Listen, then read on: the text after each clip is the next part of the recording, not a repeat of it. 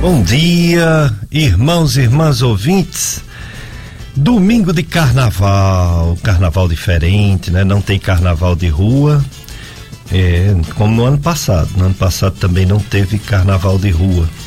Eu sou Péricles Vasconcelos, sou médico clínico do aparelho digestivo e o programa Dicas de Saúde vai ao ar aos domingos, de 7 às 9. Depois do programa tem a missa a missa aqui na FM Padre Cícero e o programa tem como objetivo promover saúde, bons hábitos, bons hábitos de vida, evitar vícios, se possível, evitar fumo, evitar excesso de álcool, é, e evitar também alimentos errados, né? Muito gordurosos, muitos açucarados, doces em excesso, essas coisas todas, né? Para viver melhor. Fazer atividade física, atividade física para todos, atividade física é uma coisa muito importante, independente da idade, independente da limitação física. Todos têm que se movimentar, ficar parado até trombose dá. Trombose na perna que sobe pro pulmão ou pro coração. Então vamos se movimentar e também a gente fala das doenças mais frequentes, os tratamentos mais modernos, enfim, tudo que promove saúde na FM Padre Cícero. Domingo de Carnaval, Carnaval que começou como uma festa pagã, depois vamos dizer assim, na moral cristã houve um, uma poldagem, houve um, um, um, um tratamento especial para tirar as extravagâncias, para tirar as pornografias, nem sempre isso foi conseguido. Aliás, isso nunca foi conseguido. Uh, tirar a violência, tirar as drogas, tirar o, as doenças que dão através da, da droga e da violência. Enfim, o carnaval ele tem um lado positivo, é uma verdadeira alegria e a alegria ela também é cristã, porque toda alegria vem de Deus. A alegria é de estarmos vivos com a graça de Deus e termos sido salvos por Jesus Cristo, Filho de Deus.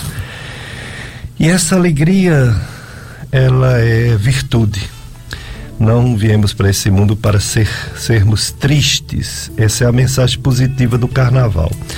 A mensagem negativa, todo mundo sabe, eu já falei, né? Drogas, acidentes, é ah, o sexo livre, o, a irresponsabilidade, tantas coisas ruins que ninguém quer para si, nem, pra, nem deveria querer para os outros. É, então, dando enfoque a um carnaval que deveria ser um carnaval de luz, de paz, de alegria, mas sem chegou, nem não ter violência né, e drogas, Desejamos para todos, portanto, um feliz carnaval. Depois vem a quarta-feira de cinza, 40 dias de quaresma, para vir a maior festa cristã, que é a Páscoa, a Páscoa do Senhor. Então, depois do carnaval, tem o período quaresmal, e depois do período quaresmal, nós temos a Páscoa de Jesus Cristo, a Páscoa da ressurreição, a Páscoa dos cristãos, depois desse período, não só carnavalesco, mas principalmente depois da quaresma. Então, nosso programa Dicas de Saúde, que está aqui todo domingo, agora com esse tema de uma igreja sinodal, comunhão, participação e missão, sempre trazendo novidades. Hoje, mais uma grande novidade, um convidado muito especial. Está aqui já comigo o doutor Felipe Rolim. É, veio falar sobre coisas importantíssimas para uma vida melhor. O doutor Felipe Rolim é médico cirurgião. Ele tem residência médica em cirurgia geral e cirurgia do aparelho digestivo é, na Universidade Federal de Pernambuco ele é mestre em cirurgia com ênfase à cirurgia bariátrica, a cirurgia da obesidade, né? Da obesidade que não consegue reduzir peso através de exercícios físicos e alimentação nutricional direitinho, não consegue. Aí existe essa opção moderna, eficaz, funciona mesmo, embora tenha que ter uma série de cuidados que ele vai falar, a cirurgia pediátrica. Ele, ele é mestre pela Universidade Federal de Pernambuco, mestrado. Membro da Sociedade Brasileira de Cirurgia Bariátrica e Metabólica, pela Sociedade Brasileira de Cirurgia Bariátrica e Metabólica é membro da Sociedade Brasileira de Cirurgia Minimamente Invasiva Robótica, invasi minimamente invasiva e robótica, que é a Sobracil. Bom dia, doutor Felipe Rolim. Muito obrigado por ter aceito o convite para falar para os ouvintes da FM Padre Cícero. Bom dia, doutor Pericles. É um prazer grande estar aqui mais uma vez na FM Padre Cícero. A gente sabe da abrangência que tem a sua voz, o quanto, o quanto é relevante no dia a dia da nossa população e é um prazer poder contribuir um pouco. Muito bem, estou aqui com Josianberg e se você quiser nos assistir, além de ouvir, porque ouvir é pela rádio, né? Rádio Padre Cícero. Inclusive, quem está em outras regiões, se você quiser que nos escute, né? Você liga para lá e manda baixar o aplicativo Radiosnet. Qualquer lugar do mundo, você baixa o aplicativo e escuta a Rádio Padre Cícero. Mas você também pode nos ver. A live do Facebook, você coloca no Facebook FM Padre Cícero 104,5 e aí, além de nos ouvir, você nos vê na FM Padre Cícero, na live do Facebook. E esse programa, ele também fica gravado. Se der certa live, às vezes dá uns problemas técnicos, né? Mas se não der hoje nenhum problema técnico, fica gravado para você ouvir em outro momento. Nós temos também as nossas redes sociais, em que o programa será gravado, mas é só voz, né? Só como se fosse rádio. É no YouTube. Nós temos os, as nossas redes sociais. No YouTube.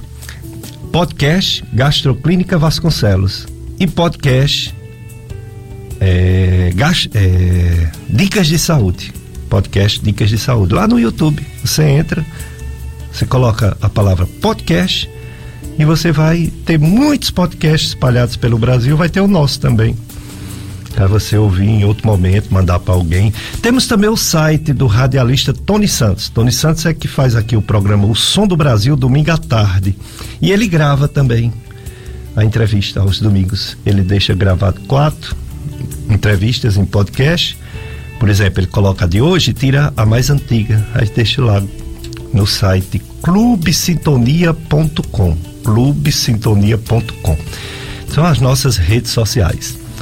A paróquia Nossa Senhora das Candeias de Juazeiro, em parceria com o EMOS, promoverá no dia 4 de março, de 8 a meio-dia, na sede da paróquia Nossa Senhora das Candeias, a missão Bom Samaritano, ação voltada à doação de sangue e doação de alimentos não perecíveis. Seja solidário e doe produtos de higiene, agasalhos, roupas e água. Os alimentos poderão ser doados nas sedes das comunidades pertencentes à paróquia e nas creches Caíque, Naí Silva e professora Maria da Conceição Ribeiro. Haverá participação do DJPS, Paulo Sérgio, e boneca Mia. É, para ser bem alegre, bem legal.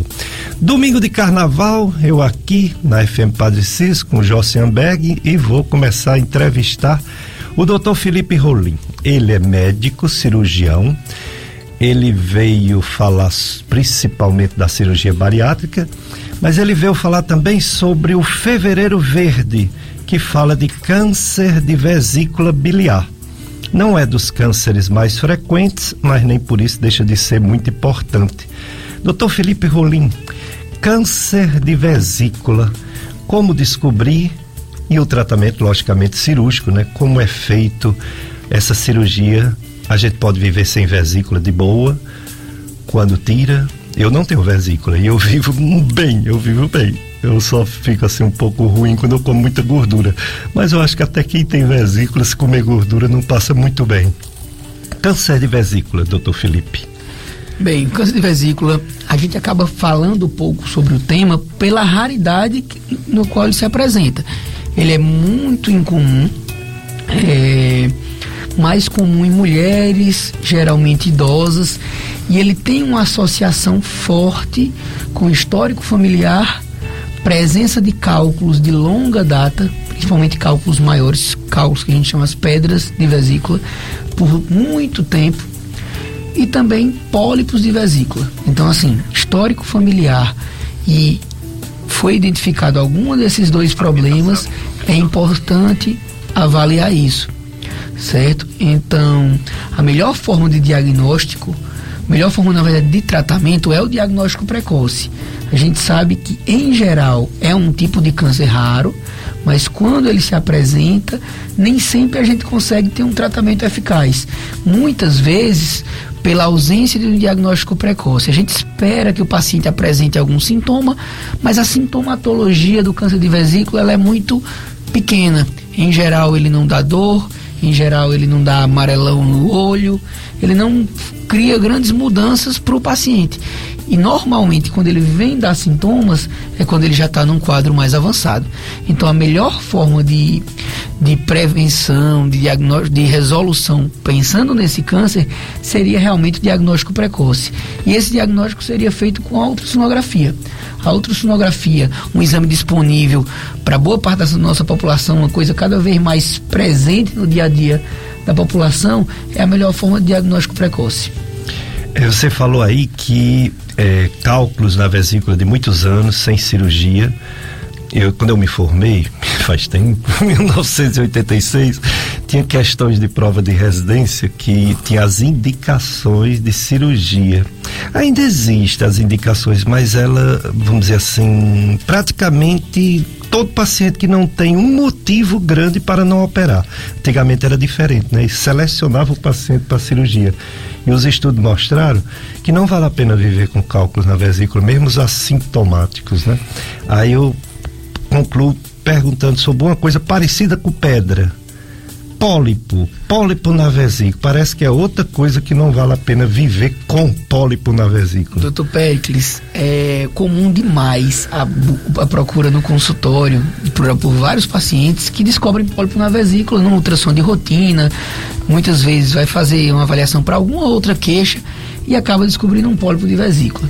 Existe uma recomendação muito bem amarrada de quando indicar cirurgia.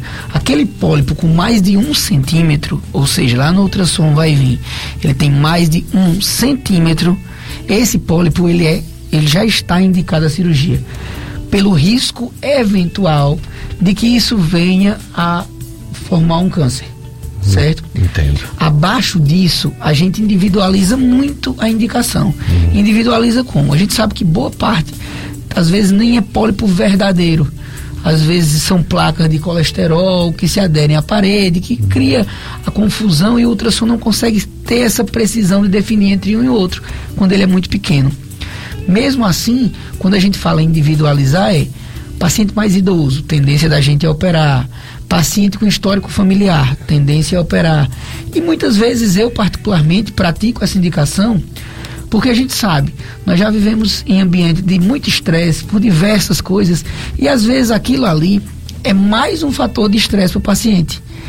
Eu canso de ver isso. O paciente chega no meu consultório, eu digo, vamos acompanhar. Só que ele passa, é, vamos fazer um novo ultrassom com seis meses. Ele passa seis meses preocupado com o pólipo.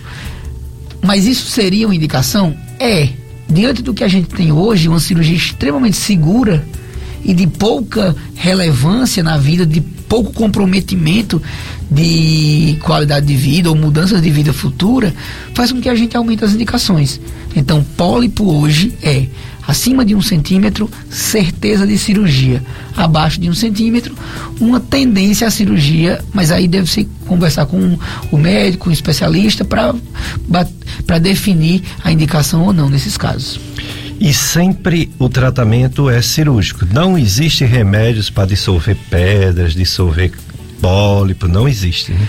Existe, se existe, não funciona é, bem, né? Exatamente. O ácido urso desoxicólico às vezes funciona, mas depois volta quando tudo, para de tomar. Tudo que foi buscado até hoje, nada mostrou uma eficácia real, consistente certo? Como você falou, o ácido o desoxicólico é uma opção que inicialmente veio prometendo a resolução do cálculo, não resolveu, passou a ser avaliado como uma forma de prevenção naquele paciente da lama biliar, que está começando a formar cálculos, na perspectiva de que ele não venha a formar.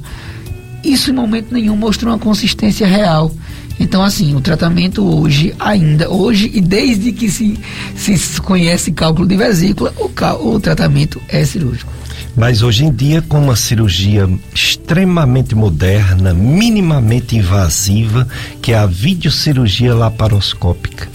Que avanço não foi na cirurgia do aparelho digestivo, essa cirurgia chamada videocirurgia laparoscópica? Sem dúvida, Tupéricles. A, a videolaparoscopia, ao meu ver, foi a grande mudança na história da cirurgia mundial, porque ela permitiu uma queda considerável nos riscos de, dos mais diversos procedimentos cirúrgicos. A videolaparoscopia, a vesícula, que é nosso tema, um dos nossos temas de hoje, foi onde nasceu a videolaparoscopia.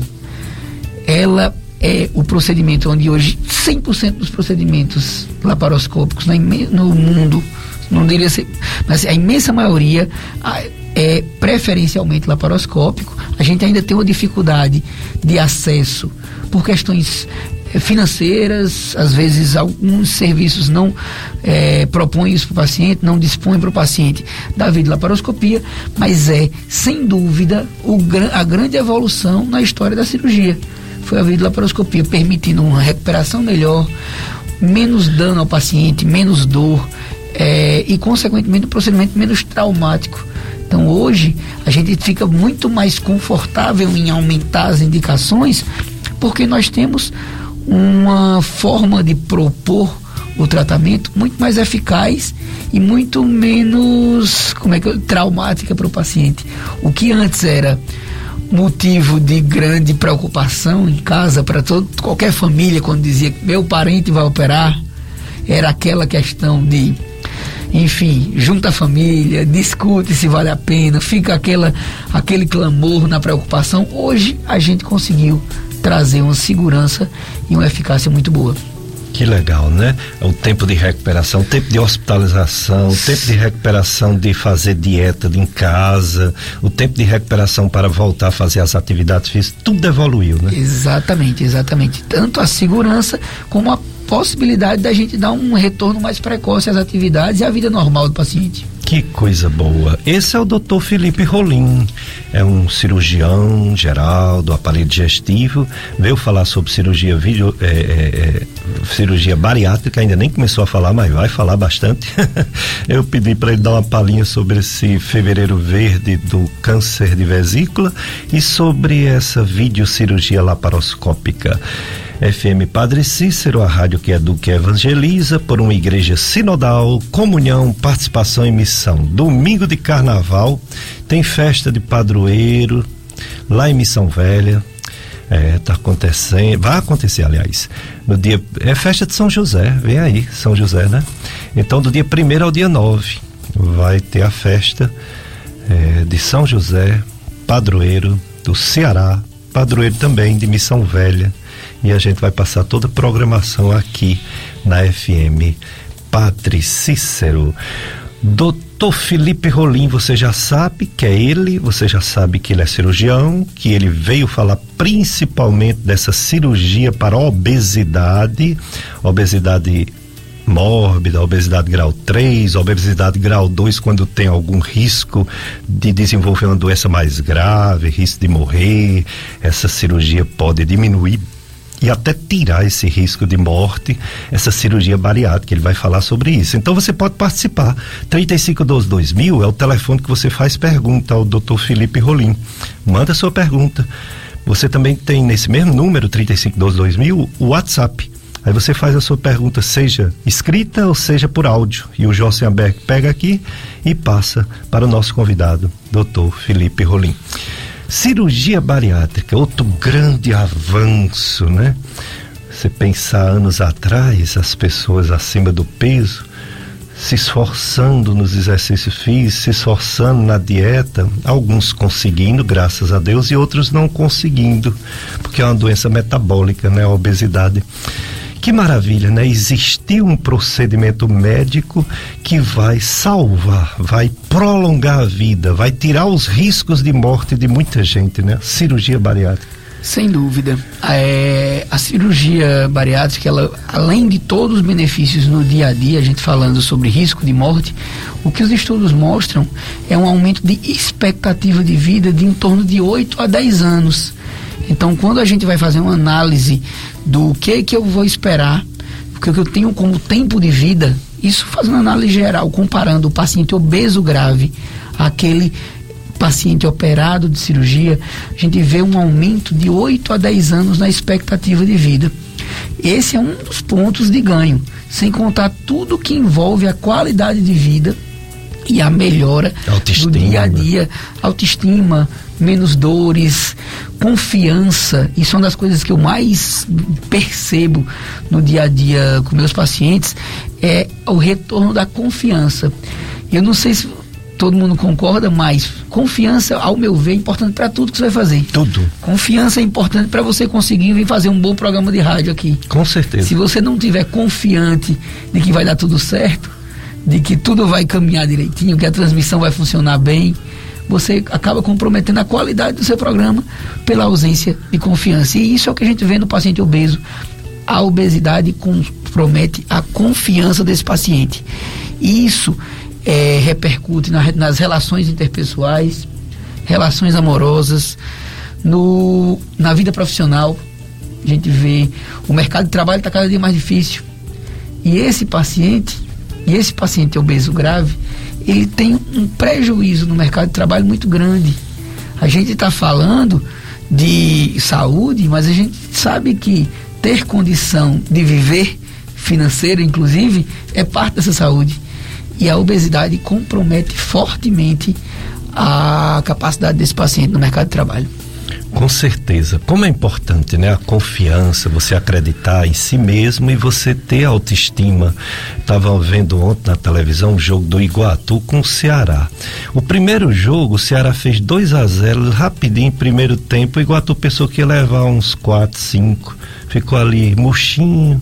Depois viu que o Ceará não estava indo muito bem. Fez um gol, 2 a 1 um, Aí foi jogar ontem acreditou, fez 1 a 0, foi para os pênaltis, teve confiança, ganhou do gigante Ceará, o Iguatu. Como é importante, né? Você confiar em si mesmo, confiar no, no, no seu próprio trabalho, no seu exercício profissional, no que você sabe fazer. E a obesidade, ela tira essa confiança. Daqui a pouco o doutor Felipe Rolim vai falar mais desses benefícios da cirurgia bariátrica. Mas vamos para o nosso primeiro bloco de apoio cultural, Gelsenberg. Depois a gente volta com mais, doutor Felipe Rolim.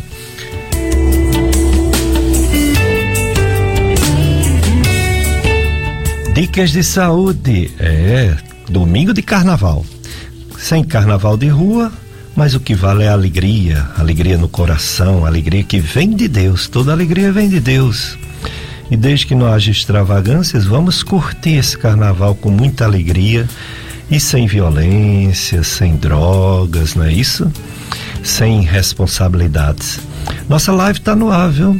Podem colocar FM Padre Cícero 104,5 no Facebook como está conosco a Marlene Almeida, desejando bom dia, bom dia para você, Marlene, bom dia para Sônia Aparecida, bom dia para Vânia Alencar e bom dia para Osana Ribeiro. Estão já conosco na live. Por lá pode fazer também perguntas para o nosso convidado, Dr. Felipe Rolim. Ele veio aqui, já falou sobre câncer de vesícula, falou um pouquinho sobre cálculos de vesícula, pólipo de vesícula, falou da cirurgia videolaparoscópica que serve para várias doenças, inclusive algumas que chega de repente, né, o chamado abdômen agudo, né?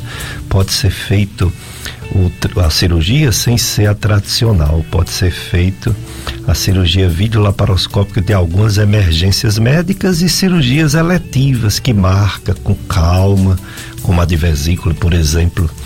Então, o doutor Felipe Rolim, ele é médico, cirurgião do aparelho digestivo, cirurgião geral, e veio falar sobre principalmente a cirurgia bariátrica para a obesidade. Falou sobre os benefícios, falou sobre a recuperação das pessoas, a recuperação da autoestima, da autoconfiança. É, é a pessoa que está doente, que, por exemplo, uma pessoa diabética, ela pode controlar o diabetes, é possível até parar os remédios. Ninguém sabe se vai ser a vida toda, porque o futuro a Deus pertence. Mas muita gente que é diabética, que faz a cirurgia bariátrica, pode parar a insulina, pode parar os medicamentos por algum tempo, talvez a vida toda. As indicações, doutor Felipe Rolim, quem deve fazer essa cirurgia bariátrica? Porque é uma cirurgia. A princípio ninguém quer. Ninguém quer ser operado, né?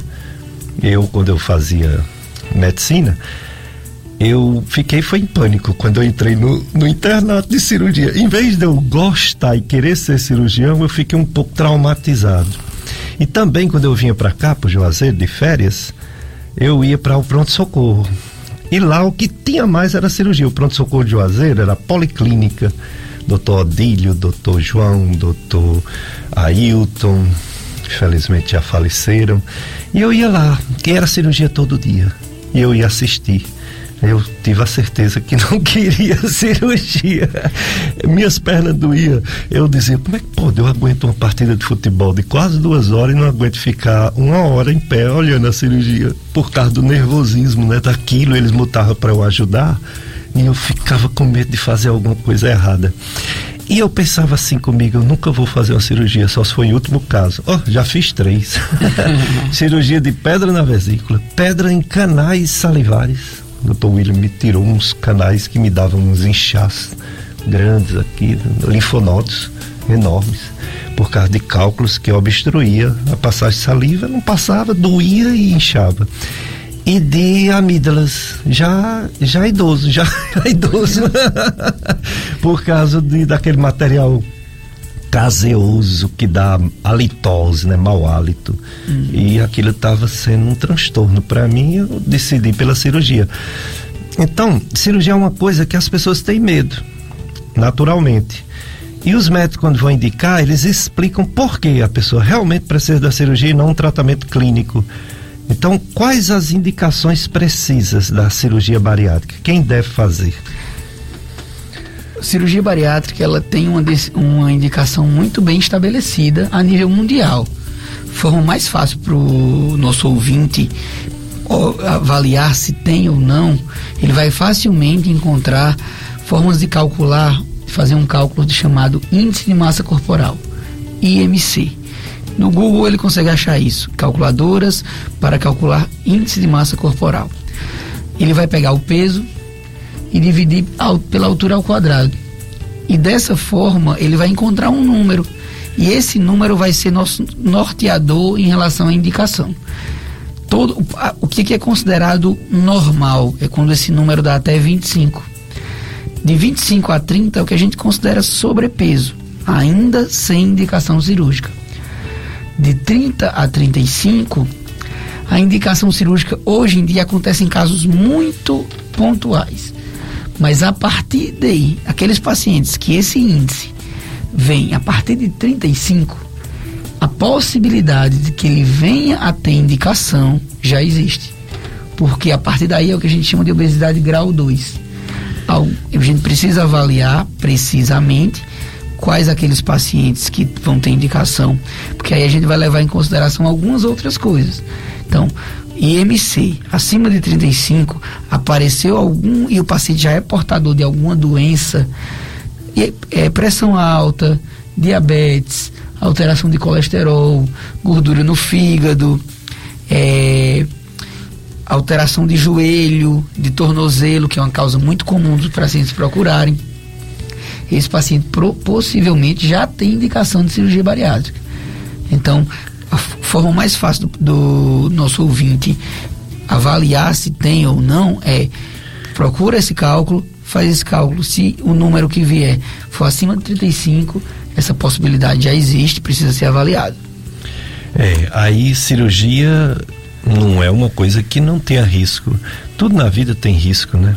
A gente sair de casa, a gente dentro de casa pode acontecer um acidente, pode acontecer essas chuvas que está acontecendo agora no Rio de Janeiro, né? As inundações, os, as mortes, infelizmente, a seca, ou seja, fenômenos naturais. Uma viagem, você vai fazer uma viagem para se divertir e dá um problema no ônibus, no avião, no carro. Ou seja, a vida é um risco, tudo é um risco. E cirurgia também tem seus riscos, né? Tem um ouvinte que ela coloca um, uma situação aqui em relação a, a isso, a uma cirurgia bariátrica. Ela diz assim: a dúvida dela é qual o tamanho do risco? Porque ela diz que uma amiga e vizinha teve que passar por uma cirurgia bariátrica e infelizmente veio a falecer. Muitos falavam naquele momento de luto que teria sido um erro médico. É isso mesmo? O médico pode errar a ponto de tirar a vida da pessoa? Ou ela estava era com a saúde debilitada e por isso que não resistiu? É sempre muito difícil a gente avaliar qualquer caso sem ter uma precisão e um conhecimento profundo do que se passou em cada caso. Mas é importante o paciente entender que a cirurgia bariátrica ela evoluiu muito no decorrer dos últimos anos. Às, às, vezes as pessoas acham como se fosse uma coisa nova, mas a cirurgia bariátrica tem de Brasil pelo menos 40 anos. Então, no decorrer desses 40 anos, muita coisa mudou.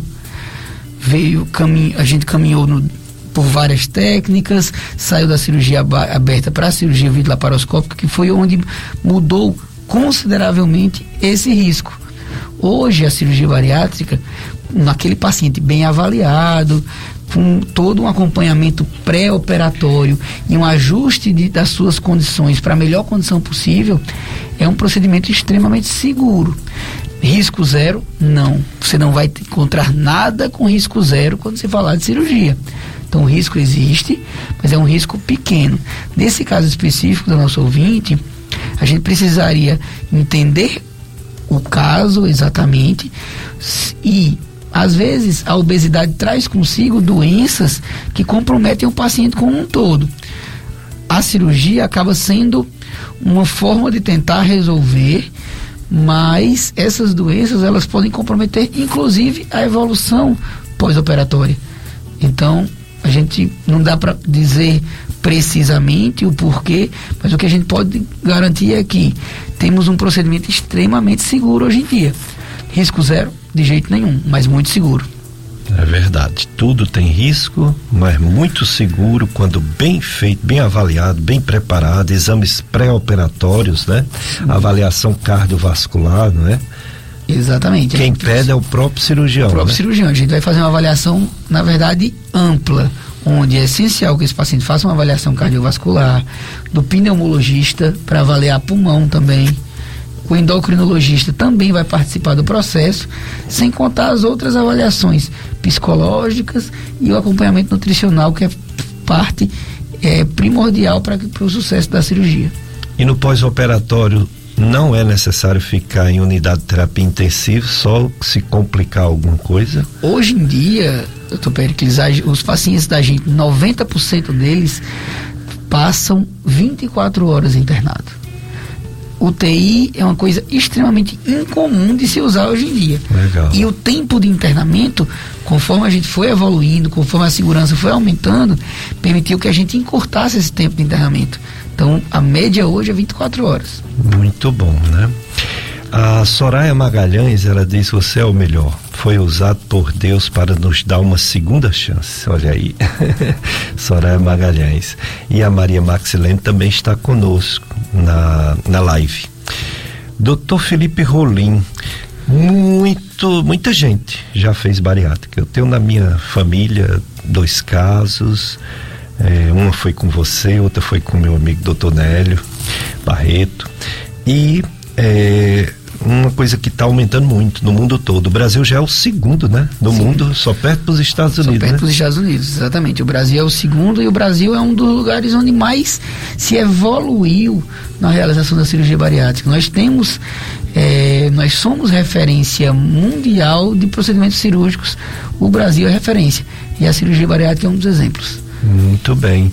E os tipos, doutor Felipe, os tipos de cirurgia bariátrica? Continua só aquelas duas, bypass e sleeve, ou tem outras cirurgias? A cirurgia bariátrica está em constante evolução. As, as, pesquisas elas acontecem diariamente. A gente tem diversas é, locais onde são referências em pesquisas e as técnicas estão sempre tentando evoluir para a gente melhorar a assistência dos pacientes. Bypass e sleeve ainda são as técnicas validadas com maior confiança da sociedade médica. Então, ainda são as, as principais técnicas a nível mundial. A gente realiza as, as, duas técnicas rotineiramente e isso vai depender de como cada paciente se apresenta, qual é a condição clínica de cada paciente, para a gente definir entre uma ou outra. A gente, o paciente sempre tem dúvida o que, que, se, o que, que seria uma, o que, que seria outra que uma consiste em mexer somente no estômago e aí ela vai ter algumas aplicações de acordo com as doenças. É a sleeve, né? Que é a, a sleeve, é só estômago. A gente mexe somente no estômago. A gente não faz nenhuma alteração intestinal. Hum. No bypass, aí a gente faz alteração de estômago e intestinal. A gente vai depender de alguns fatores, como refluxo, como diabetes, como esteatose grave, para a gente definir entre uma ou outra técnica. É, muito bem, daqui a pouco você vai definir bem qual é a indicação. Quem é que vai fazer bypass, quem é que vai fazer sleeve. Mas vamos falar sobre outra festa aqui. Festa de São José, do Seminário de São José do Crato. Vai começar amanhã, e vai até o dia de São José, 19 de março. O tema é Na Oficina de São José Aprendemos a Ser Igreja. A programação de amanhã, 19 horas, missa de abertura da festa de São José na Igreja Sagrado Coração de Jesus e procissão com a bandeira até o seminário. Então, todo dia a gente vai falar aqui sobre essa festa de São José, no seminário São José, no Crato, paróquia Sagrado Coração de Jesus, igual o mesmo nome da nossa paróquia aqui no Salesiano, né? Sagrado Coração de Jesus. Doutor Felipe Rolim é cirurgião, cirurgião do aparelho digestivo e veio falar principalmente sobre a cirurgia bariátrica. Ele acabou de dizer que tem duas que são as mais utilizadas: a bypass e a sleeve. A sleeve opera só o estômago. Como é a cirurgia de sleeve? Tira ou isola uma parte do estômago, é só isso? Quantos por cento é retirado ou é isolado? O que é, as, as, duas cirurgias com, são feitas por meio de laparoscopia, como a gente falou, e o sleeve consiste basicamente em a gente faz um grampeamento retirando um, o estômago ele tem um formato de uma bolsa, é. certo, Pericles? E a gente transforma ele como se fosse num tubinho estreito. A gente retira em torno de 70% do, da capacidade do estômago.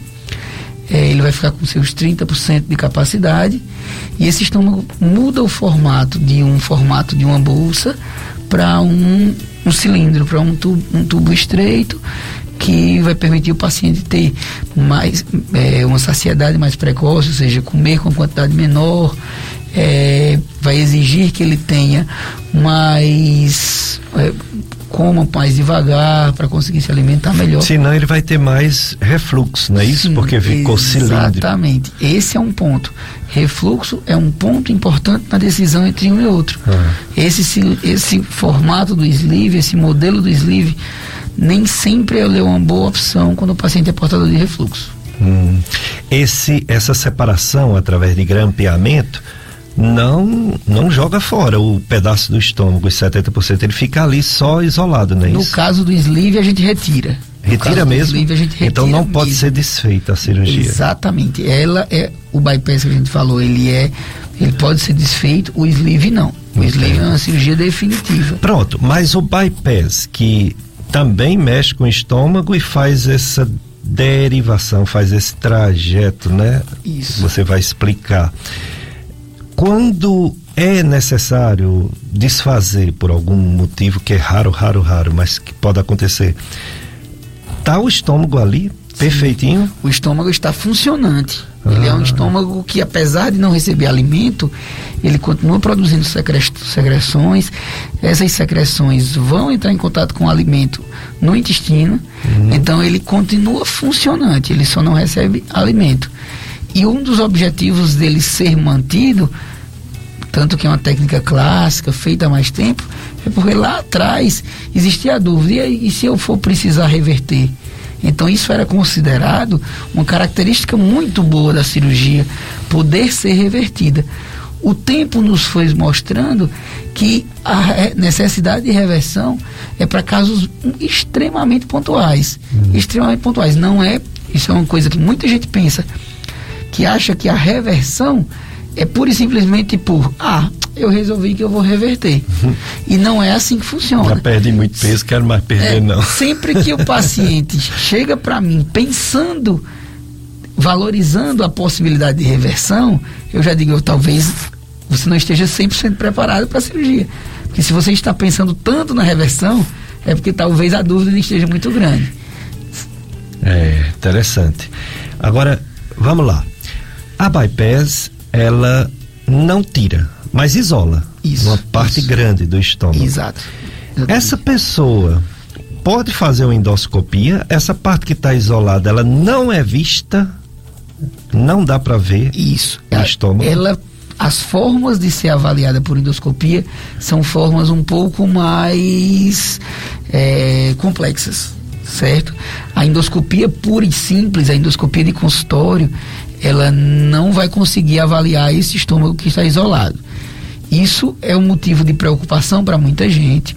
Uhum. A gente. O que a gente vê aqui estatisticamente, esse estômago ele dá pouco problema quando comparado ao estômago que recebe alimento. Então, mais uma vez mostrando o que a gente já suspeitava, de que nossos hábitos alimentares estão diretamente relacionados aos problemas gastrointestinais. Até câncer. Na imensa maioria das vezes, até câncer. É. Exatamente. Então, se, se o estômago vai ser isolado, essa pessoa tem que fazer, se for necessário, algum tratamento antes. Se tiver a bactéria H. pylori, tem que tratar antes, né? Rotineiramente, a endoscopia é parte básica de um pré-operatório bem feito. Ah. Então, nesse pré-operatório, a gente vai avaliar a existência de pólipos, a resistência de úlceras nesse estômago, a existência da bactéria H. pylori. E se qualquer uma dessas doenças é encontrada, a tendência é que a gente trate antes da cirurgia. E nessa situação que você disse que de forma não convencional você pode se avaliar o estômago, seria exames de imagens, radiografias? A, a tomografia ela, ela ajuda uhum. na avaliação do estômago. Existem formas de ser feito por enteroscopia, uhum. enteroscopia de duplo balão, que é um procedimento muito é, pontual, com indicações muito restritas, mas que pode ajudar nesse caso e também, em alguns casos, a gente pode, pode acessar através de videolaparoscopia. Acessar o estômago, que a gente chama de estômago excluso, por videolaparoscopia. Entendi.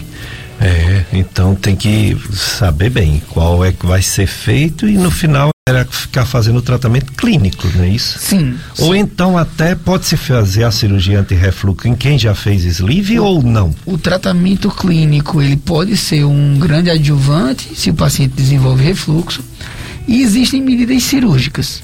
Hum.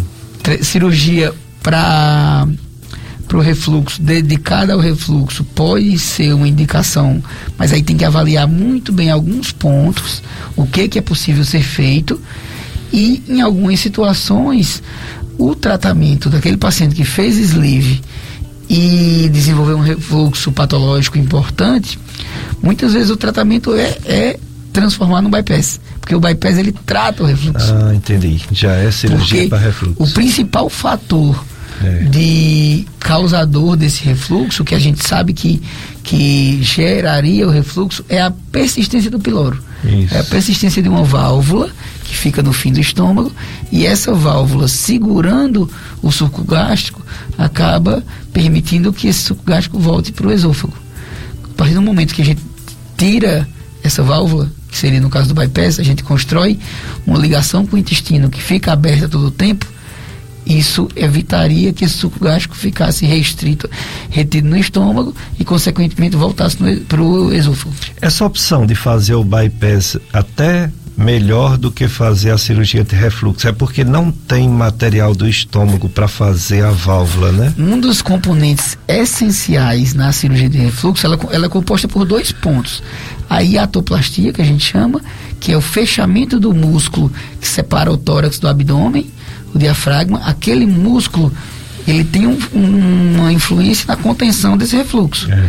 A gente precisa fechar ele e além disso a gente reconstrói a válvula. Como eu retirei o fundo gástrico, muitas vezes eu não tenho fundo suficiente para fazer essa válvula. Entendi. Então nem sempre a gente consegue ter essa, essa abordagem. Quando isso é feito quando o paciente já faz o sleeve pensando, aí existem técnicas focadas nisso, uhum. focadas em manter um fundo gástrico para que você possa fazer a válvula já precocemente, já de maneira preventiva. Uhum. Essa técnica existe, isso também é, um, é uma coisa em desenvolvimento, não está sedimentada fortemente na literatura ainda. Ah, muito importante. Então, toda evolução é bem-vinda para um resultado melhor para cada pessoa, né? individualmente. É, Josenberg, mais um bloco de apoio cultural. Depois a gente volta com mais Dr. Felipe Rolim, cirurgião, falando principalmente sobre cirurgia bariátrica da obesidade.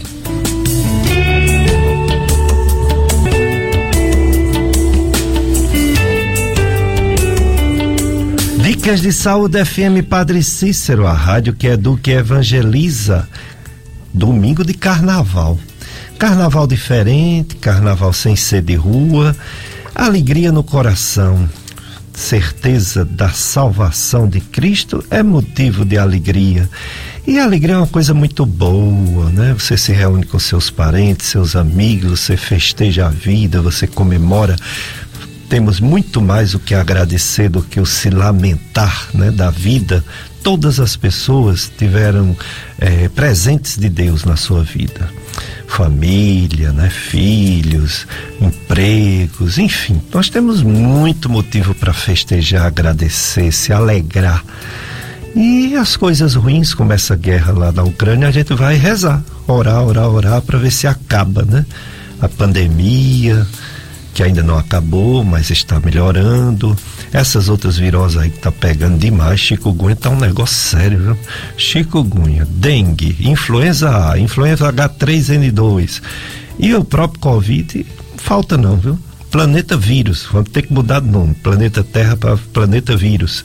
Mas vamos sobrevivendo, né? Vamos vivendo, vamos agradecendo a Deus, as novas oportunidades e vamos para frente.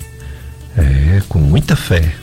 Então, feliz carnaval com Cristo para você, meu irmão, minha irmã que está nos ouvindo nesse momento. Estou aqui entrevistando o doutor Felipe Rolim. Ele é médico cirurgião, ele faz aquela cirurgia bariátrica da obesidade, faz cirurgia videolaparoscópica, tudo, tudo de barriga, né? Tudo de barriga é, cálculo na vesícula, pólipo na vesícula, é, outros pólipos em, em, outras regiões, por exemplo, fígado, é, cirurgias de apendicite, apendicite aguda, é, hérnias abdominais, né? Às vezes traumas abdominais, diates do, do músculo reto abdominal, outros tipos de hérnia, enfim. O cirurgião do aparelho digestivo, ele opera tudo que for necessário de barriga. E, mas ele veio falar principalmente da cirurgia bariátrica e as perguntas chegando. Mas tem uma que ainda é de vesícula.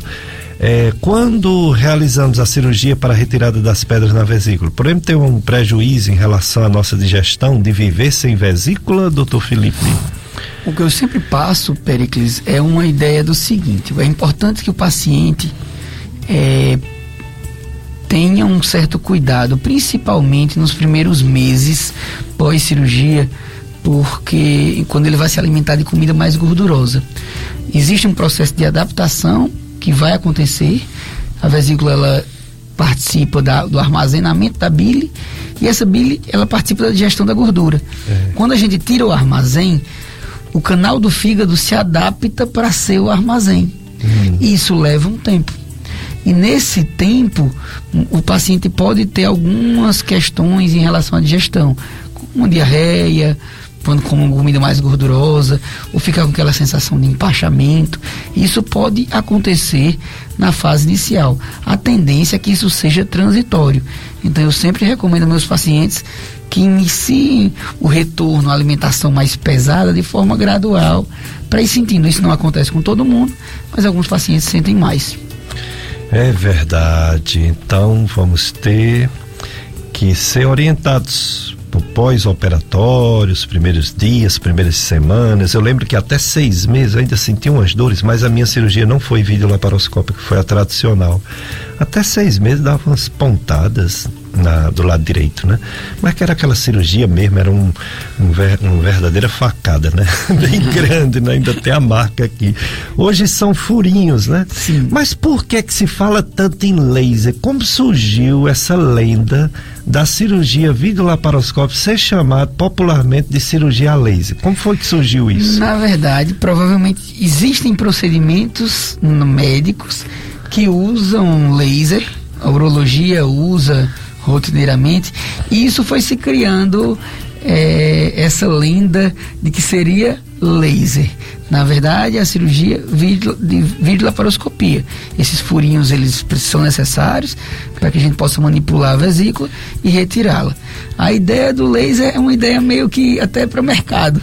Vende muito bem ao mercado a ideia de algo extremamente avançado, uma tecnologia extremamente avançada e tudo que envolveu laser, principalmente ali nos anos 90, onde, é, tudo que envolvia laser estava atrelado à ideia de avanço tecnológico.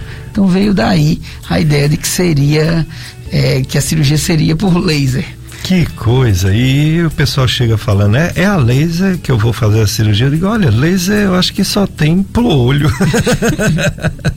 eu acho que só tem algumas coisas pro olho, para um dente, uma coisa dentro da boca, na mucosa, mas eu acho que tem que, tem que chegar lá na vesícula e tirar ela totalmente, né? Exatamente, né? Tem que tirar de... Olha aí a situação do Juazeiro. Tá melhorando, mas não acabou não, viu? A doença, por isso que não tá tendo carnaval de rua. Mais uma morte ontem. Quatro a semana toda. Totalizando 689 mortes, segundo o boletim epidemiológico da Secretaria de Saúde de Juazeiro do Norte. 689 mortes no Juazeiro de Covid-19. Ontem uma, quatro na semana. Semana passada foram cinco é, hospitalizações diminuíram, de fato. Semana passada tinha uma média de 32 pessoas internadas, caiu para 21, caiu bem. É, isolamento domiciliar, semana passada tinha uma média de 2.345 pessoas em domicílio, agora tem 680, aliás, desculpe, tem 903, 903. Enfim, Juazeiro, ah, uma semana atrás tinha Vamos botar 3.200 pessoas com Covid. E agora tem menos de mil. Menos de mil. Tem 940. Então tá diminuindo muito, mas não acabou. E a gente sabe que é, são ondas.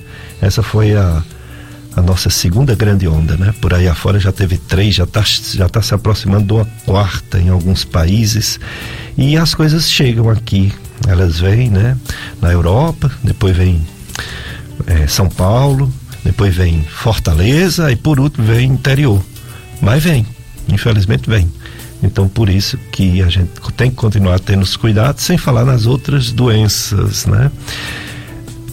Hoje estamos aqui aqui conosco nosso convidado, doutor Felipe Rolim, que eu tenho grande admiração, cirurgião do aparelho digestivo, professor universitário, ele é professor da Estácio FMJ e muita repercussão essa entrevista desde o início, quarta-feira, que eu comecei a colocar ele nas redes sociais. Tá bombando aqui, doutor Felipe Rolim, muito conhecido, já operou muita gente aqui no Cariri essa cirurgia bariátrica ela é necessária, só tem ele e o doutor Nélio que faz aqui no Cariri por enquanto. Tem previsão de chegar mais alguém? Você está sabendo? Não sei lhe falar agora, Pérez. Tem, tem colegas que em, em formação da região do Cariri, mas ainda não manifestaram pretensão de, de vir é, atuar aqui na região. Aonde, antes de eu perguntar onde o doutor Felipe Rolim faz a cirurgia e o consultório dele bem direitinho, tem aqui uma pergunta. Ah, sim, interessante essa pergunta. A pessoa quer, não quer cirurgia. a pessoa quer perder peso. É nossa amiga Maria Maxilene. O que fazer para não precisar de uma cirurgia bariátrica? Pessoas obesas, diabéticas, pressão alta, toma remédio controlado e tá indo, vai, vai chegar um dia que vai ter que fazer essa cirurgia. O que fazer para não ter que fazer a cirurgia, doutor Felipe? Então, a cirurgia, como a gente está falando, ela é uma medida para alguns casos específicos de um grau de obesidade acima. Aquele paciente que não está ainda nesse nível de obesidade mais importante, o principal é cuidar do dia a dia em termos de mudança de hábitos. É, exercício físico, uma alimentação adequada, preferencialmente com acompanhamento nutricional e os cuidados no dia a dia. Aí, antes de chegar também na indicação cirúrgica, ele pode lançar mão de tratamentos clínicos, acompanhamento endocrinológico. Se for o caso, existem diversas medicações com a intenção de controle de obesidade. Então, o tratamento de obesidade não se resume à cirurgia. A cirurgia é um dos tratamentos, mas existem outros e o ideal é que o paciente atente a isso o mais cedo possível, para que a gente possa evitar que ele chegue a um grau de obesidade mais grave. É verdade, realmente as pessoas elas precisam mudar muito para conseguir atingir metas, objetivos, perder peso. Não é fácil. Se fosse fácil, bastava esse chazinho que o pessoal ensina na internet, né? Que aliás já matando gente aí, né?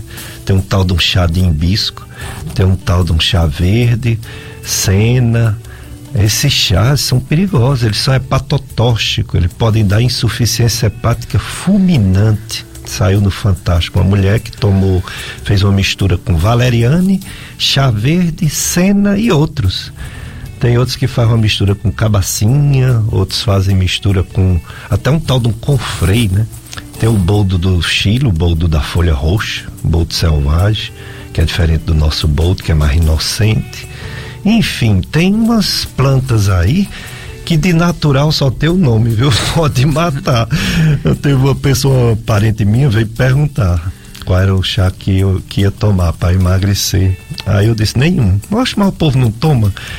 Aí eu digo, olha, tem risco de morrer. É, mas todo mundo arrisca, a vida é um risco. Eu digo, então os chumbinhos, veneno de rato, porque emagrece mesmo. E às vezes não mata, não. Aí ela viu que eu tava brincando, pegou logo corda e não perguntou mais, não. Mas não é mesmo, as pessoas não têm que mudar muito e não se arriscar com remédios não prescritos por médicos conscientes. Eu sempre, uma das, mas uma das brincadeiras que eu faço no consultório, Pericles, é isso. Sempre que chega alguém buscando milagre, Aí eu digo, ó, se você veio aqui atrás de milagre, é melhor você subir o horto ali, ver se consegue alguma coisa lá em cima, Na porque aqui fé. Embaixo.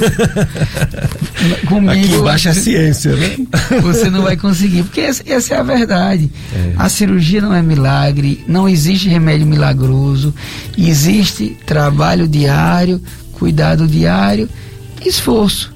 Infelizmente, nada vai ser fácil nenhum caminho vai ser um caminho mais fácil. Todos eles vão exigir esforço do paciente.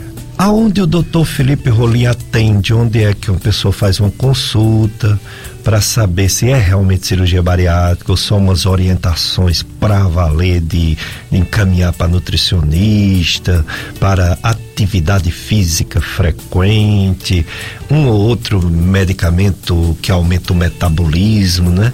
Aonde o doutor Felipe Rolim atende? Eu atendo hoje na clínica Endodigeste, que fica no Office Cariri a gente tem uma unidade no Office Cariri e uma unidade no Crato, próximo à Urca, próximo ali ao Hospital São Camilo. Então, Office Cariri, o empresarial atrás do shopping, no mezanino do Office e no, no Crato, próximo ao Hospital São Camilo. A gente vai estar tá também, Péricles, provavelmente a partir de fim de março, início de abril, a gente vai estar tá inaugurando um, um centro de referência em cirurgia bariátrica e cirurgia do aparelho digestivo. Uhum. A ideia é realmente que a gente foque nesses, nessa assistência ao paciente e que o paciente tenha acesso a um centro com todas as especialidades que ele vai precisar para um acompanhamento pré e pós-operatório mais adequado possível. O nome vai ser Instituto Ópera e vai se, vai se localizar no Triângulo, em Juazeiro do Norte. Ah, muito bem. E cirurgia? Você faz a cirurgia bariátrica em qual hospital? A gente opera principalmente hoje no Hospital da Unimed, em Juazeiro do Norte, no Crato, no São Camilo e em Barbalha, no Hospital São Vicente. Ah, muito bem. É, no, no Endodigeste, ali no, no prédio Office Cariri. Cariri né? exatamente. Naquela clínica que tá meus amigos, minhas amigas, doutora Iris, doutora, doutora Ana Lídia, Igor Luno. Doutor Celso. Isso. Celso, pronto, olha aí. Pois é. E quanto à questão polêmica das pessoas que faz essa cirurgia, que fica dizendo a todo mundo, faça também, olha como eu estou, eu estou feliz porque eu não fiz antes. incentiva todo mundo, os parentes a fazer, feliz da vida. Aí passa-se alguns anos, dez anos, mais ou menos, sei lá, menos. Começa a notar que está aumentando de peso grande desafio.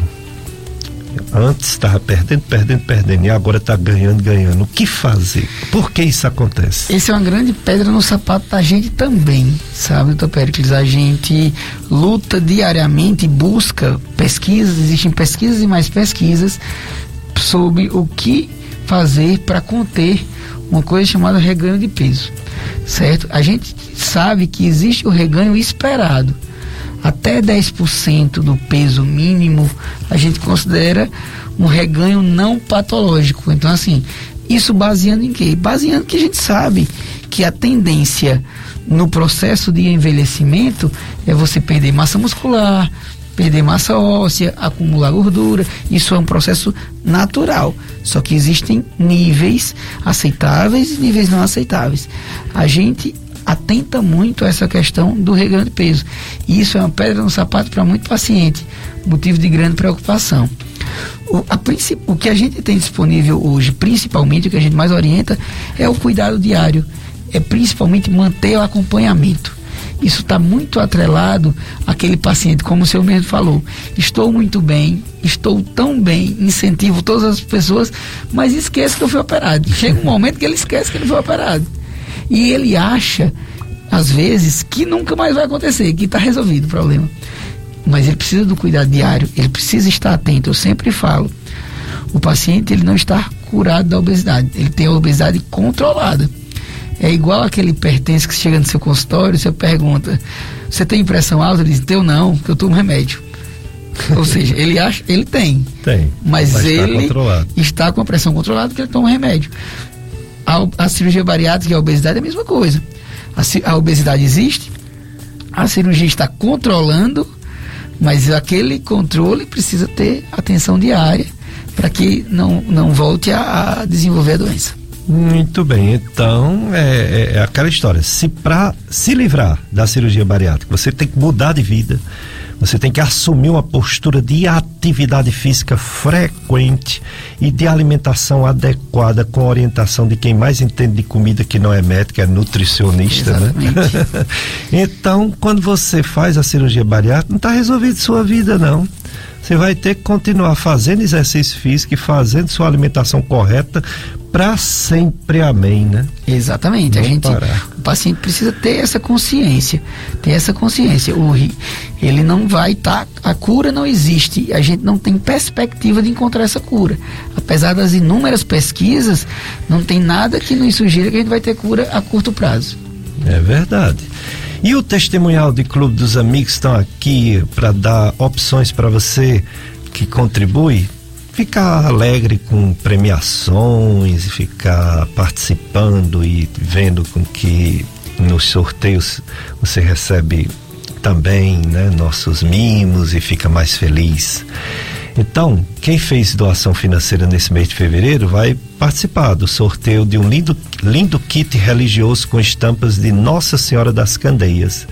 O sorteio acontecerá no dia 1 de março, agora, às duas e meia da tarde, dentro do programa Tarde Amiga, da Carla Oliveira. Não deixe de participar. Mais informações, liga ou envia uma mensagem de texto ou de voz para o número 3512 5824. 3512 5824, telefone do Clube de Amigos da FM Padre Cícero. Juntos somos mais amigos. Tem também, ah, nós temos aqui que comunicar que a família de Antônio José de Souza convida os parentes e amigos para a missa de trigésimo dia do falecimento do Antônio José de Souza, que será celebrada dia 2 de março, próxima quarta-feira, quatro da tarde, na Capela do Socorro, aqui no Juazeiro. A família desde já agradece, a família de Antônio José de Souza agradece a todos que se fizerem presentes a este ato de fé e solidariedade cristã. É a missa trigésimo dia de Antônio José de Souza. Missa da saudade, né? Que a gente fala. Muita saudade dos parentes e amigos.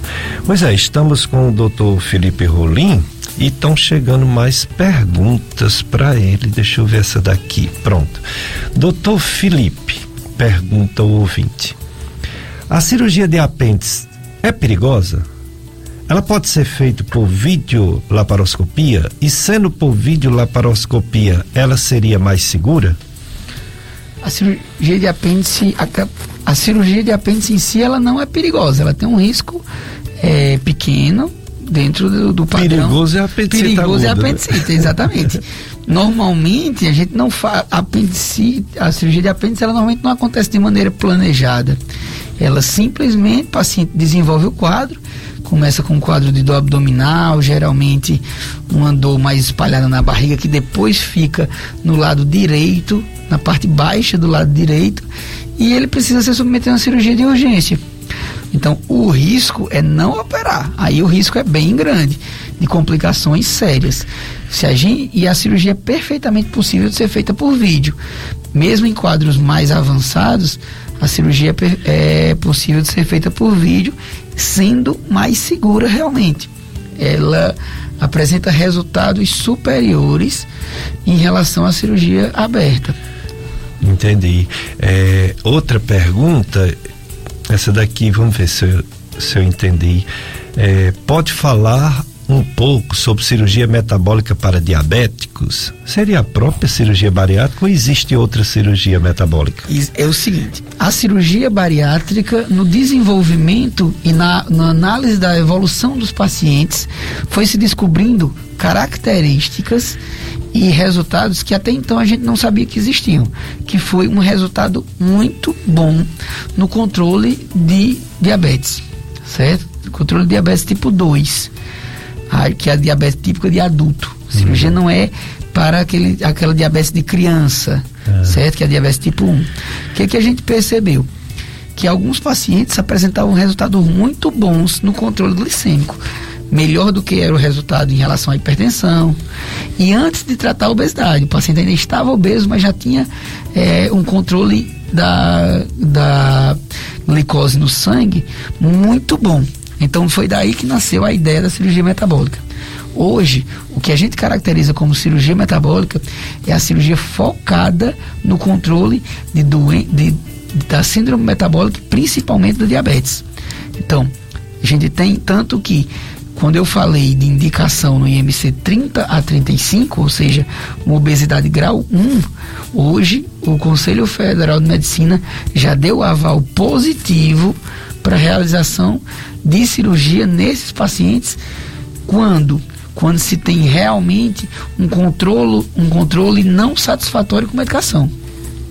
Esses pacientes podem se beneficiar muito de cirurgia, que é aquele paciente diabético que não é tão obeso, porque o obeso já é claro, ele vai se beneficiar das duas coisas, claro. do tratamento da obesidade e do diabetes. Hum. Mas naque, já naque, inclusive naquele não tão obeso, mas que é diabético, a gente já tem evidências fortes de que ele possa ter um resultado, um controle bem é, eficaz nas diabetes. Então, é, seria a bypass? Ela, a cirurgia que a gente mais realiza quando a gente pensa em cirurgia metabólica, nesses casos, é muito é o bypass, só que com algumas adaptações. Uhum. A gente faz algumas adaptações para dar um, uma restrição um pouco menor, mas que tenha o componente de metabólico ainda, ainda eficaz. Ok. Está conosco a Luciba Silva da Costa, Marta Santos, acompanhando a live. É, doutor Felipe, uma pessoa faz. É, daqui a pouco eu faço essa pergunta, porque talvez a resposta seja bem complexa. É, vamos para mais um bloco de apoio cultural e depois mais perguntas para o Dr. Felipe Rolim, cirurgião bariátrico, cirurgia do aparelho digestivo.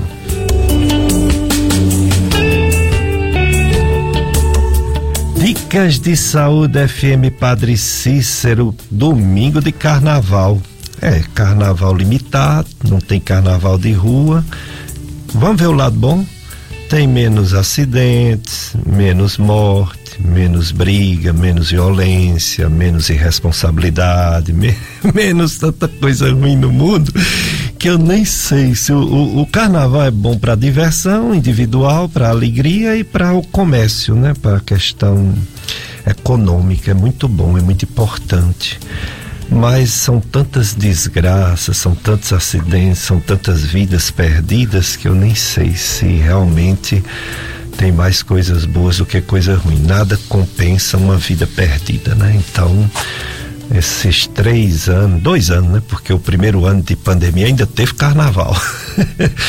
Com pandemia e tudo, lascou tudo.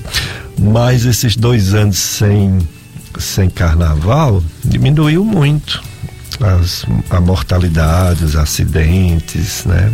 A necessidade de sangue nos hospitais por acidentes, esse negócio todo.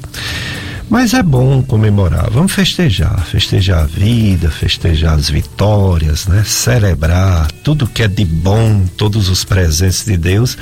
Nós temos que festejar sim, desde que a gente não coloque em risco nossa vida e a vida dos outros. Pessoal participando da live, como a Veridiana Siebra Souza, dizendo que, que nós somos excelentes profissionais. Obrigado, Veridiana. É, e a Vânia Alencar ela também agradece por estar sempre tirando as nossas dúvidas, nos orientando a cuidar bem da nossa saúde. Obrigado, Vanessa. Esse é o objetivo do nosso programa. Está dizendo aqui ao doutor Felipe Rolim, eu me divirto, eu acho bom, eu gosto disso. Eu faço há 25 anos, agora vai fazer 26. E não vou parar, não enquanto me quiserem aqui, eu atualizo, eu tenho uma certa preguiça de estudar as coisas que não são da minha área. minha área eu estudo porque é o jeito. Mas as coisas das outras áreas eu não tenho aquele pique de recém-formado de lei, eu aprendo é aqui, sabe? Aqui eu aprendo pra caramba. Inclusive eu levo isso para os meus alunos, às vezes eles perguntam uma coisa fora da gastro, e eu cito coisas que eu ouvi aqui no programa, fresquinho, especializado, de gente que entende, de gente que sabe que é sua área, e eu aprendo aqui no programa. Então ele é bom para mim individualmente e eu sei que ele presta um serviço à população, isso é muito bom. Então, tem a Lucia Oliveira também aqui assistindo.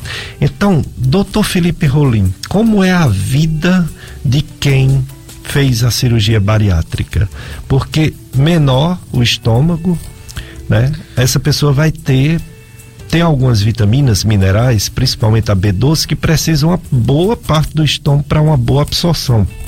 Essa pessoa vai ter que usar para o resto da vida essa vitamina B12. Quais mais? Quais vitaminas? Quais minerais? Quais proteínas? Como é a alimentação e as vitaminas de quem faz uma cirurgia bariátrica? A alimentação é primordial, um acompanhamento nutricional, e eu sempre falo sobre isso, porque qual é a questão? Como ele não tem uma capacidade alimentar muito grande, que, essa, que a pessoa não operada tem, então o não operado acaba comendo coisas que são boas, nutricionalmente falando, e coisas que não são. E elas vão se compensando ali, porque tem uma capacidade grande. O paciente operado, ele precisa escolher preferencialmente as coisas que nutricionalmente são melhores. Então ele tem que estar atento a isso sempre para fazer melhores escolhas na questão alimentar. E é importante o acompanhamento e é importante a, ah, realmente fazer de manutenção e a ingesta desses, desses suplementos vitamínicos.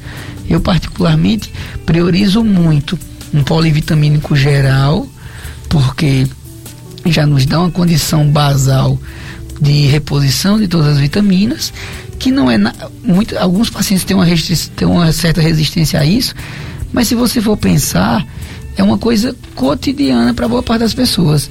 Gestante usa, criança usa, idoso usa, praticante de esporte usa. Então, no fim das contas, um polivitamínico não é nada de outro mundo que alguns pacientes pensam, como alguns pacientes pensam. E as outras é vitamina B12 e vitamina D. São é, vitaminas que a gente geralmente recomenda que esse paciente faça uso. E o restante a gente vai individualizar de cada caso. Paciente mulher mais idosa, vale a pena usar cálcio, sem dúvida, porque às vezes a osteoporose é uma coisa que pode estar presente na vida da mulher mais idosa. Então tudo isso a gente vai individualizando.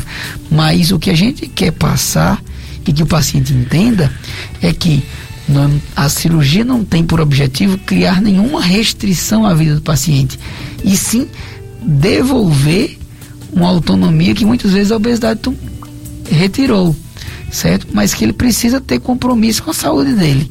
E esse compromisso envolve diversas coisas, principalmente a alimentação e a ingesta dessas vitaminas. Muito bem, estamos aprendendo aqui com o Dr. Felipe Rolim em relação tudo de cirurgia bariátrica, o pré e o pós, né? Pós-cirurgia bariátrica. E a coronavírus, como é que está no Brasil? Falamos aqui do Juazeiro, vamos falar agora a situação nacional, que a gente faz isso até acabar, nem que seja pro resto da vida, né?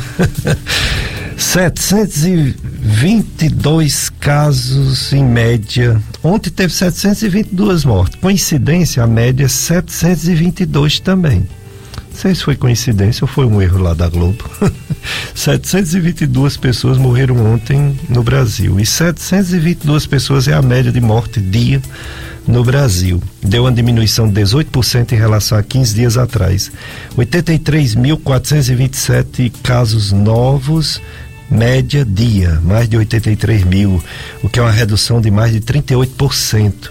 Quer dizer, está diminuindo casos, está diminuindo mortes é o final da onda no Brasil todo, graças a Deus. Isso aconteceu um pouquinho antes na Europa, nos Estados Unidos de novo.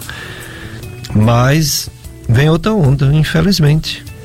Graças a Deus, cada onda nova dessa, o vírus ele está menos letal.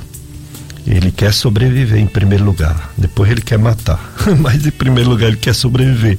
Então, quando ele muda, ele geralmente perde um pouco a sua força né, letal ele muda para continuar vivo. Então ele continua por aí, se multiplicando, ele vai variando, ele vai driblando as vacinas.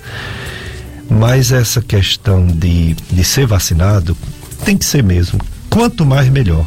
Já foi vacinado ou mais de 8 milhões de crianças no Brasil, o que significa para a meta quase metade, 40, mais de 42%. E não tem casos de morte, nada, nada. Então, não tenham medo não de vacina, tenha medo não. Claro que é como a história da própria cirurgia, melhor é não precisar, mas precisa fazer. Mesma coisa é a vacina, melhor é não ter que ter vacina, mas pior é a doença. Então, se existe a doença que pode matar, melhor é a vacina que também pode dar problemas, mas é muito menos do que a doença em si. No Brasil, fantástica situação da vacina, é um exemplo para vários países do mundo, até mais rico do que o Brasil. O Brasil já vacinou de duas doses mais de 154 milhões de pessoas, o que dá mais de 73% da população. Pelo menos uma dose, mais de 80% da população. E essa dose de reforço já, já foi para mais de 63 milhões de brasileiros, que é quase 30% da população. Então, isso, e infelizmente o fato de já ter tido a doença, está diminuindo a doença no mundo. Quer dizer, um evento de ter tido a doença, que equivale a uma vacina, e tomar quantas doses for necessário da vacina, nem que seja de seis, seis meses por muitos anos. Mas é isso, é as armas que a gente tem para combater um mal muito maior que é essa doença Covid-19. Doutor Felipe Rolim, uma pessoa faz a cirurgia, fica feliz da vida, consegue perder peso e, consequentemente, volta à sua vida normal. Uns viram atletas, né? Que bom, atletas mesmo. Outros, pelo menos, têm uma vida mais ativa, aprende a se alimentar, de tanto alguém formar. E aí vai tendo uma vida boa, uma vida normal. Aí de repente começa a comer doce, começa a comer gordura e de repente passa mal. Por que é que tem umas pessoas que faz a cirurgia bariátrica e passa mal, desmaia quando come bem?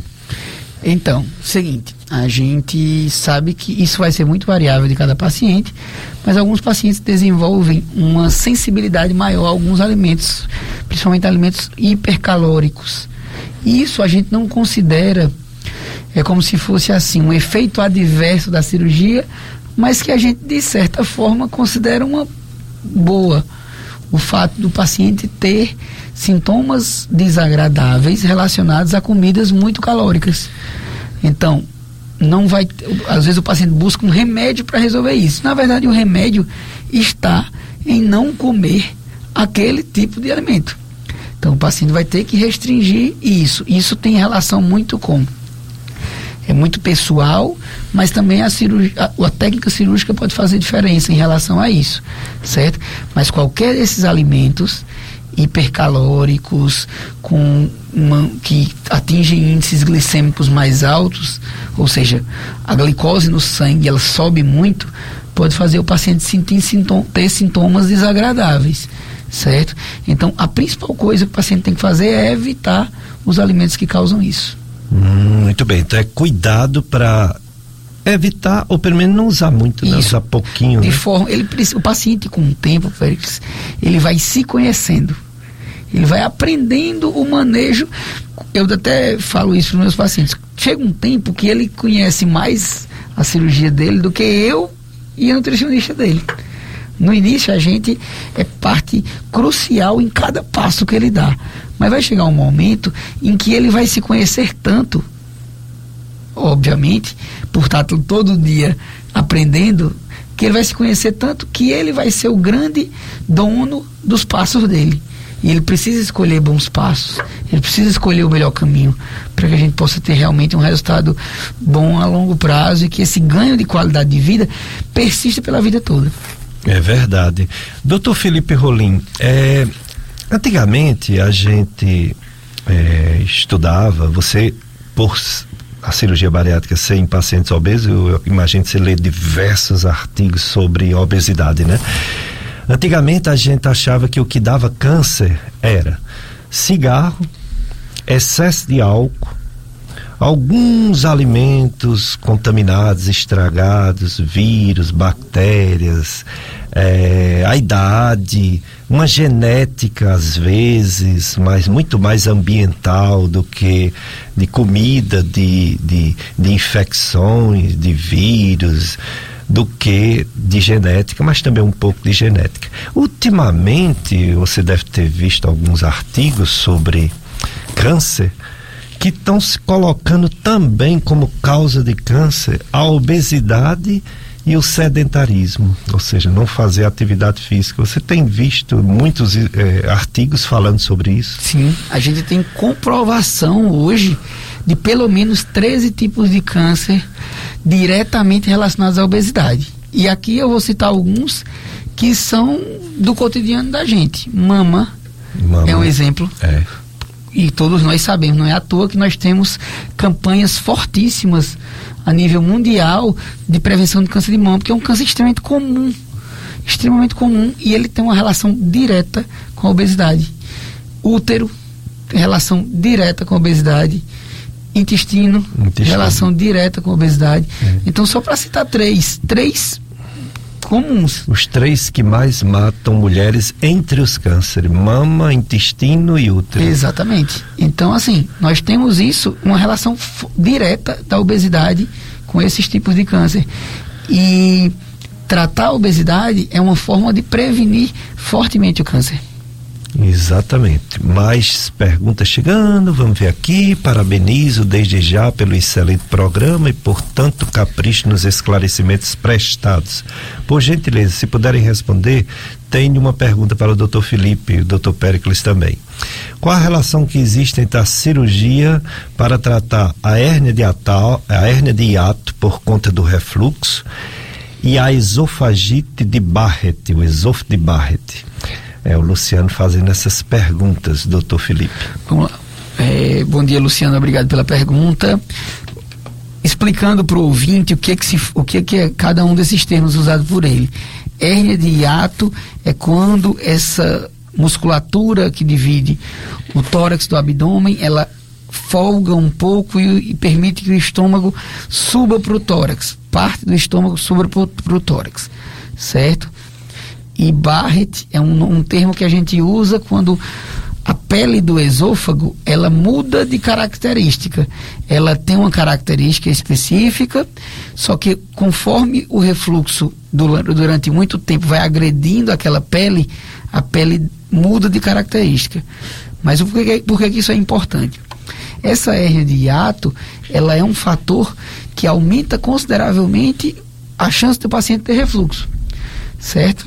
E, normalmente, a melhor forma é quando o paciente tem uma hérnia relevante e já tem complicações desse refluxo, a tendência é que a gente indique cirurgia. Paciente que tem Barrett é um paciente que tem um risco de desenvolvimento de câncer de esôfago.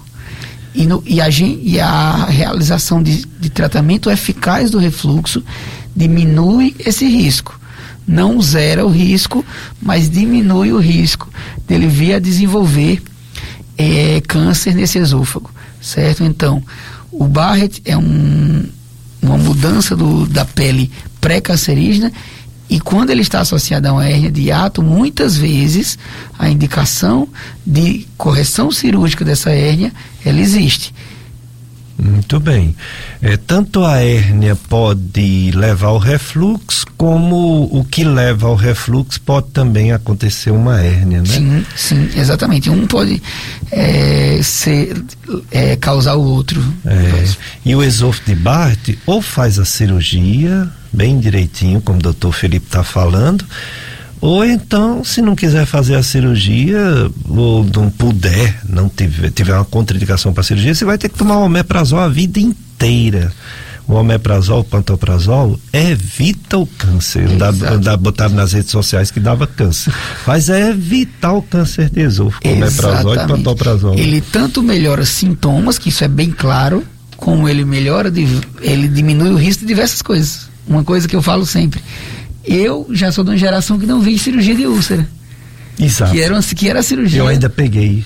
Todo, todo abdômen agudo, do jeito que a gente pensa em apendicite, tinha que pensar em úlcera e hoje é raro, né? A gente hoje tem muito. Hoje o omeprazol veio para resolver uma doença que era sempre tratada com cirurgia. Exato. Então não tem como a gente agora chegar nesses omeprazol, pantoprazol, enfim, e condenar uma medicação que salvou tanta gente, a gente vir trazer dúvidas.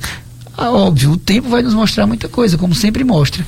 Mas eu acho que a gente tem que tirar um pouquinho esse, esse medo que o paciente tem, porque ele é um fator protetor tanto de proteção para outras doenças como de melhora de qualidade de vida. Engraçado é as pessoas dizem, não, eu troquei o omeprazol por limão para alcalinizar o meu estômago. Não existe uma coisa no mundo que alcalinize mais do que o omeprazol, né? Impossível, né? Um limão que é ácido alcalinizar mais do que um omeprazol que bloqueia a produção de ácido. Né? Embora tem também seus problemas. Ninguém deve ficar tomando omeprazol a vida toda sem orientação sem ter, médica. E sem ter um motivo que justifique. Que que justifique. A gente tá porque falando... a gente precisa desse ácido para trabalhar bem o estômago, Sim, né? A gente está falando de casos em que nós temos claramente uma doença, motivações para usar. Barrett, né? Exatamente. Que pode dar câncer, 3%. É, tem é, uma nutricionista excelente, a doutora Valdelis Borges. Ótimo. Ela diz que. Temos muitos pacientes em comum. É, ela está gostando demais, parabenizando o programa, tanto o tema quanto o profissional, doutor Felipe Rolim. Nutrição, psicologia e medicina juntos para o bem maior do paciente, sua saúde física e mental. É isso aí, doutora Delis. É essencial. Doutora Valdelis Borges. Que tenha essa, esse, essa integração das diversas, dos diversos profissionais profissionais. O objetivo é sempre o mesmo, que a gente possa dar uma assistência melhor possível para o paciente. Exato. E uma pessoa diz assim, ele diz para mim que é, tem um paciente que está com febre há três dias, dor no corpo, vomitando, está dando muitas viroses, viu? E está tomando paracetamol para febre, a febre 39 graus, tem alergia a dipirona, o que se fazer é complicado, viu? Porque, de fato, o paracetamol não é tão eficaz para febre quanto a dipirona, mas não pode tomar dipirona, paciência, né? Além do paracetamol, tem que ter cuidado também com a quantidade de paracetamol. Não é recomendável tomar mais do que três comprimidos por dia, por causa do fígado. Mas pode ser feito meios físicos, compressas de água no corpo, nas axilas, esfriar o corpo, né? Para baixar essa febre. É, não vá usar muito paracetamol não, que complica, viu? Paracetamol ele é patotóxico em dose alta. Doutor Felipe Rolim, chegando ao final do programa, tempo voa aqui. Quero agradecer sua vindas, tantas informações relevantes. Conto com você outras vezes para falar sobre essa cirurgia metabólica e tão importante, né, para a obesidade, que é a cirurgia bariátrica e suas considerações sobre as pessoas que estão acima do peso, que não conseguem perder peso ou conseguem perder muito pouco e precisa de uma cirurgia bariátrica, mas que tem medo. É, o que dizer para essas pessoas? Então, Péricles, eu acho que uma coisa a gente precisa, o paciente, antes de tudo, nossa sociedade precisa encarar a obesidade como ela, o que ela é de verdade. Ela não é um estilo de vida, ela é uma doença. Uhum. Nós citamos diversas doenças que sabidamente são graves e que são decorrentes dela. Então, para aquele paciente que está sofrendo por questões, enfim, é, de perda de autonomia, perda de qualidade de vida, perda de qualidade de sono. Então, o importante é essencial que ele entenda que a mudança precisa acontecer dentro dele, entenda que ele precisa buscar ajuda, não é simples e não se resolve tão facilmente como as pessoas dizem. Então, buscam ajuda, ajuda nutricionista, endocrinologista, avalie se a se seu caso for possivelmente cirúrgico, de um cirurgião também, mas não desista e nem é, que seu caso é sem solução. Tem inúmeras pessoas em todo o Brasil e na nossa região tem muita gente boa disposta a ajudar e a buscar um tratamento eficaz para esses pacientes. Que bom, né? Que bom que tem médicos competentes que nos dá coragem para a gente fazer o que é, o que deve ser feito, né? O que é melhor. Então, muito obrigado, doutor Felipe Rolim. Sua participação aqui é sempre de muita relevância. E eu conto com você, viu? Para outras vezes vir falar não só sobre cirurgia bariátrica, mas cirurgia em geral do aparelho digestivo, videocirurgia laparoscópica. Eu que agradeço, Péricles. É um prazer imenso vir compartilhar uma manhã de domingo com você é, e poder estar tá contribuindo com nossa população. Estou sempre à disposição do que precisar, a gente vai estar tá aqui com vocês. Que bom. Então vocês já conhecem bem, já ouviu tudo sobre. Não é difícil Cariri. Em breve vai ser no anexo ao, ao Unicárdio mas é pertinho ali, perto da rodoviária, né? Depois, ele, quando ele tiver instalações novas, ele virá aqui falar sobre esse estabelecimento. Obrigado, Jossenberg, viu? Sempre conosco aqui, firme e forte. E você, ouvinte, né? Que é a razão do nosso programa. Vocês vão permanecer conosco. Daqui a pouco a missa aqui, diretamente do da rádio e do, do da Igreja Sagrado Coração de Jesus que nesse carnaval você seja feliz sem se arriscar, sem usar drogas e sem violência, né? E que as coisas que virão seja melhor do que as que passaram, que a gente tenha um final nessa guerra absurda que está acontecendo na Europa, que outros países também não entrem em guerra e que essa quaresma seja um, um tempo que a gente possa refletir sobre a vida, sobre as atitudes, sobre nossas escolhas, para que depois de 40 dias a gente possa celebrar a maior festa cristã, que todo mundo pensa que é o Natal e não é. Todo mundo não. todo mundo não, mas a maioria das pessoas pensa que é o Natal, né? Nossa maior festa. É a Páscoa. É a Páscoa da ressurreição, é a Páscoa de Cristo, por isso precisa de 40 dias de preparação. Ah, o Natal também é muito bom, né? Que é a vinda de Cristo, mas a Páscoa é uma oportunidade né, de transformação de vida para a gente fazer as coisas melhor e para a gente mesmo, em primeiro lugar, e para os outros, né? Para os nossos parentes, amigos, conhecidos, enfim. Então vou deixar vocês eh, com a missa agora e na próxima semana, próximo domingo, se Deus quiser, estaremos aqui novamente, já no mês de março, né? Próximo domingo e teremos outros programas, vamos abordar, por exemplo, câncer de intestino, câncer coloretal. Vamos trazer o proctologista Dr. Alisson para falar sobre o câncer coloretal que mais está crescendo no mundo, infelizmente. Já é o segundo que mais mata entre as mulheres no Brasil, atrás apenas do câncer de mama, e o segundo que mais mata homens no Brasil, atrás apenas do câncer de próstata. Então, próxima semana, câncer coloretal. Deixo vocês com a presença do Espírito de Deus e uma semana santa com muita alegria. Um abraço para todos.